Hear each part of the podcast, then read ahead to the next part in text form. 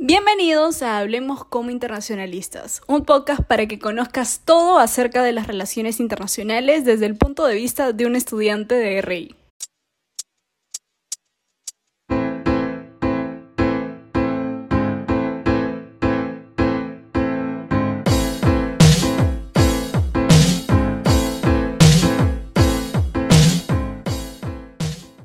Este episodio se llama La decepción del cine, Napoleón y las relaciones internacionales. Hace poco se estrenó la película de Napoleón, interpretado por Joaquín Phoenix, que es uno de los ganadores del Oscar que ganó por el Joker. Peliculón, el Joker, muy buena actuación. Y en Napoleón también fue una buena actuación para mí de Joaquín Phoenix. El tema era que no es su culpa que lo hayan hecho tan mal y tampoco que lo hayan elegido a él como actor cuando en realidad lo más probable es que haya otro mejor para interpretar a Napoleón. Empezando por ahí, mis críticas son abismales y cuando fui a ver Napoleón realmente me molesté mucho cuando salí de la sala porque está muy mal hecha. A mi gusto, yo creo que no era necesario poner tanta tontería junta e innecesaria con dejarlo un poco como que un hombre arrastrado por una mujer, un calzonudo, como lo diríamos en Perú, de manera bien sarcástica, para contar la historia del hombre más importante de la historia de Europa, de la historia del mundo, un hombre que cambió el orden. No sé si me dejo entender con esa palabra, quizás los internacionalistas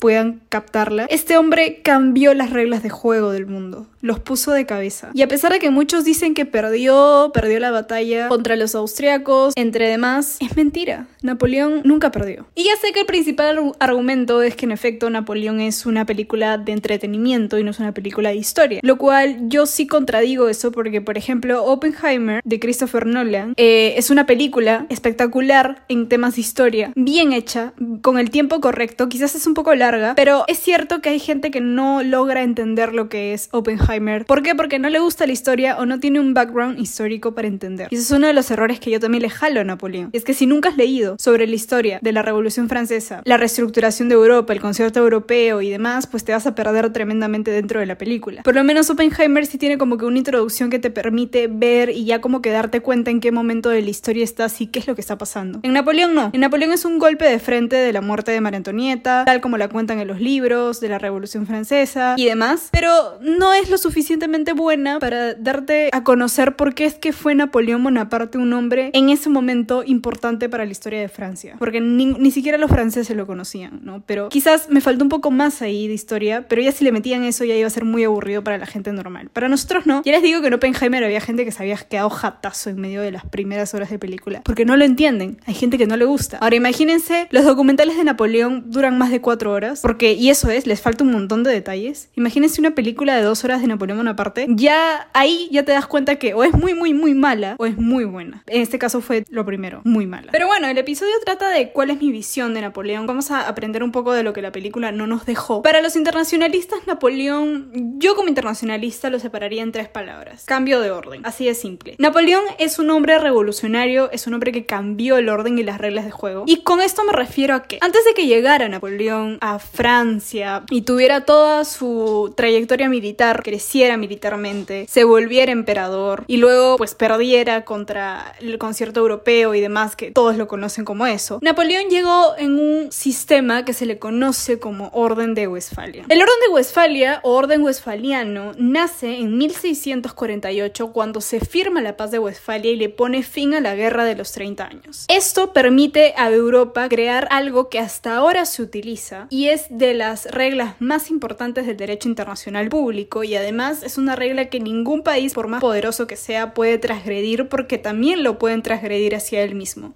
y es el principio de no intervención y el principio de soberanía. Es en Westfalia, contrario a lo que creen las demás personas, donde nace el Estado-nación que conocemos hoy en día. ¿Qué pasa que en Westfalia, y esto me lo contó un profesor genial de historia, que es el que hablé en el otro capítulo, en Westfalia la consecuencia de esa firma fue el equilibrio de las naciones. En cambio, después de la llegada de Napoleón, lo que se buscaba era volver al equilibrio. Me dejo entender, antes de Napoleón es una consecuencia cuasi natural de haber firmado la paz el equilibrio de Europa. Pero con Napoleón es buscar equilibrar de nuevo Europa. En el Congreso de Viena que se le conoce como Orden de Viena, que nace después de las guerras napoleónicas. Antes de la llegada de Napoleón, que se le decía el Gran Corso, em, digamos que la Europa no estaba del todo contenta. ¿Qué es lo que provocó la Revolución Francesa en sí? Todos los libros te dicen que la Revolución Francesa la provocó el descontento que había y demás. Ok, ya había un problema antes de la llegada de Napoleón. O sea, Napoleón no es que haya creado guerras de la nada, sino que habían guerras que ya estaban suscitadas y estaban hechas. Solo faltaba que venga un loco y las aplique. No sé si me dejo entender. Ese loco fue Napoleón. Si me permiten usar el objetivo de loco. Entonces, por ejemplo, conflictos como los de Austria y Francia ya estaban presentes antes de que llegara Napoleón. Napoleón solo fue el, el ejecutor, el que movió un poco más la palanca para que explotara, ¿no? El que ya prendió la chispa, por decirlo así. Pero su impacto de este hombre fue más allá. Ustedes ven a la película que, que empieza con la muerte de María Antonieta, vuelvo a repetir, una Francia descontenta, una Francia bastante metida en el régimen del terror, que se le conoce el régimen de terror de Robespierre y demás. Sí, ese era ya un problema que nacía antes de la llegada de Napoleón, incluso cuando ni siquiera era conocido y ni siquiera nadie lo conocía como para votar por él y demás. Ya tenemos ya un antecedente de violencia dentro de un orden que imperaba. O sea, ya estábamos viendo las primeras señales de que algo podría llegar a cambiar. Ya estaba tambaleando la, la silla. En algún momento se iba a romper esa silla.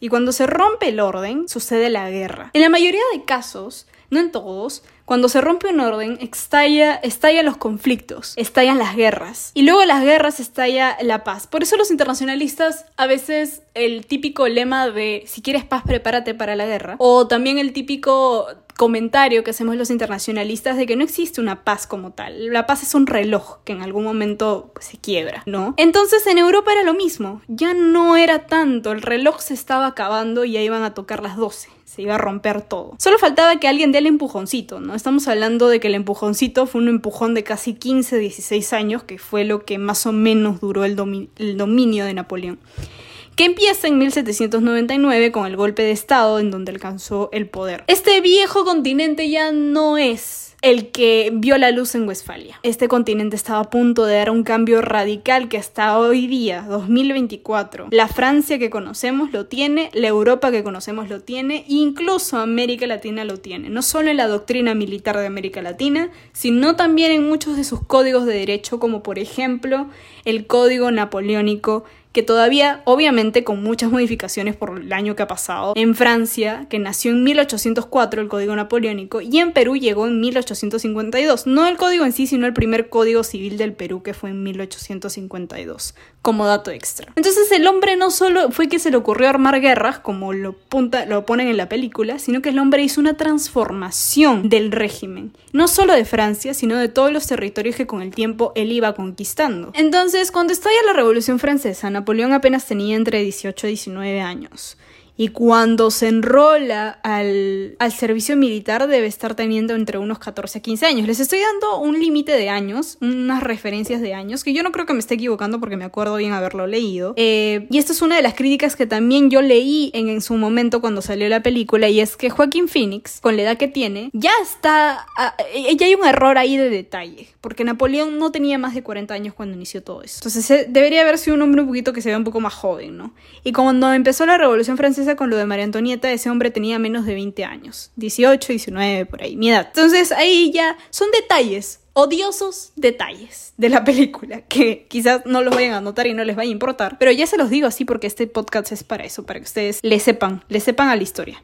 Entonces estamos hablando de un hombre que ya interpretado por Joaquín Phoenix, que quizás salió un poco mal por ahí, pero que aparte de eso, yo no voy a hablar mucho de su vida privada, porque si quieren saber de su vida privada, vean la película porque está bien retratado en la película todas las vainas que hacía el hombre con su trasero.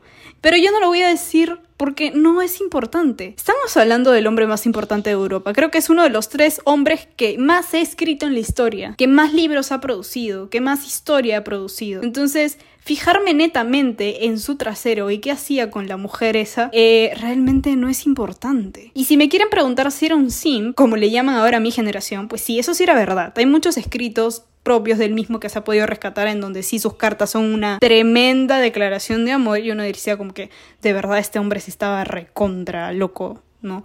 Pero no es lo importante ahorita. Entonces estamos hablando de un orden anterior en donde había monarquías absolutistas, en donde había equilibrios, en donde había este principio de soberanía y demás, y luego entra la oveja negra de la familia a querer romper ese esquema. Una república ha nacido en Europa dentro de monarquías, dicho sea de paso. La República Francesa. La, la República de la Libertad, de la Fraternidad y de la Igualdad. El típico lema francés que todavía existe que está bien puesto. Entonces, estamos hablando de que, aparte de eso, algo se me ha revoloteado ahí en Europa, ¿no?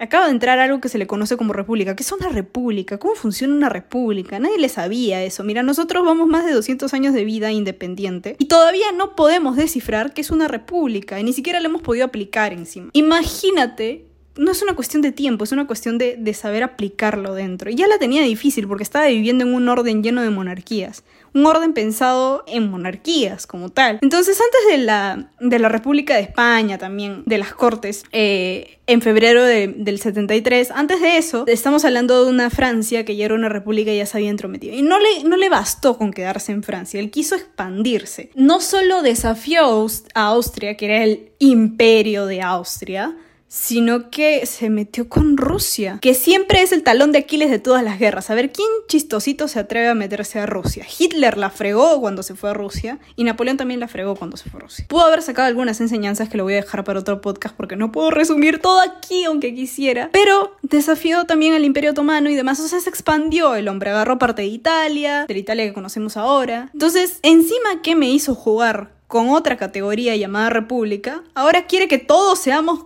repúblicas. O sea, está metiéndome eh, la oveja negra ahí y no lo puedo permitir. Ahí nació Viena. Entonces, el Congreso de Viena nace como un nuevo orden, que se le conoce como el Orden de Viena. Quiero que entiendan esto muy fácilmente. Se rompió, Napoleón se encargó de ya romper Westfalia, el anterior, para que ingrese un nuevo orden nuevas normas de juego. No tan diferentes, la verdad, porque en realidad, como ya les dije al inicio de este podcast, lo que se buscó en Viena fue volver al equilibrio. Ya no fue un resultado, sino fue una búsqueda. Viena, capital del imperio austriaco en su momento, recibió a varias naciones que lucharon contra Napoleón para evitar que el hombre hiciera y deshaciera lo que se le da la gana. Fue un tratado de paz, una conferencia de paz, como se le llama. Entre 1814 y 1815 es una fecha que me sé de memoria porque todo el mundo eh, la conoce, más si es internacionalista. Entonces, aquí se volvió a tratar después de 20 años de destrucción masiva casi, para ellos, porque fue así, asegurar de nuevo el equilibrio de poder como se conocía en Westfalia. Eh, las guerras em, napoleónicas marcaron un antes y un después, y entre ellos fue este orden, en donde mm, en 1814 hasta el 15 se tuvo grandes bases y principios. Por ejemplo, volver a la monarquía. Volver al principio monárquico, de grado absolutista en cierto momento. Y también el ministro de Asuntos Exteriores de Austria, que ahorita ya la verdad es que no me acuerdo bien su nombre, era uno de los que fue más incisivo con este tema de que mantuvieran un equilibrio en Europa y que además evitaran que las ideas de la Revolución Francesa provocasen de nuevo una guerra. ¿ya? Entonces no solo en Viena trataban de eh, recuperar el orden, sino que al cualquier chistoso que se le vuelva a ocurrir hacer a, la de Napoleón, chao, o sea, no volví a entrar. Entonces se marcó mucho por, de nuevo, monarquías absolutistas, ideas casi parecidas a la, a la,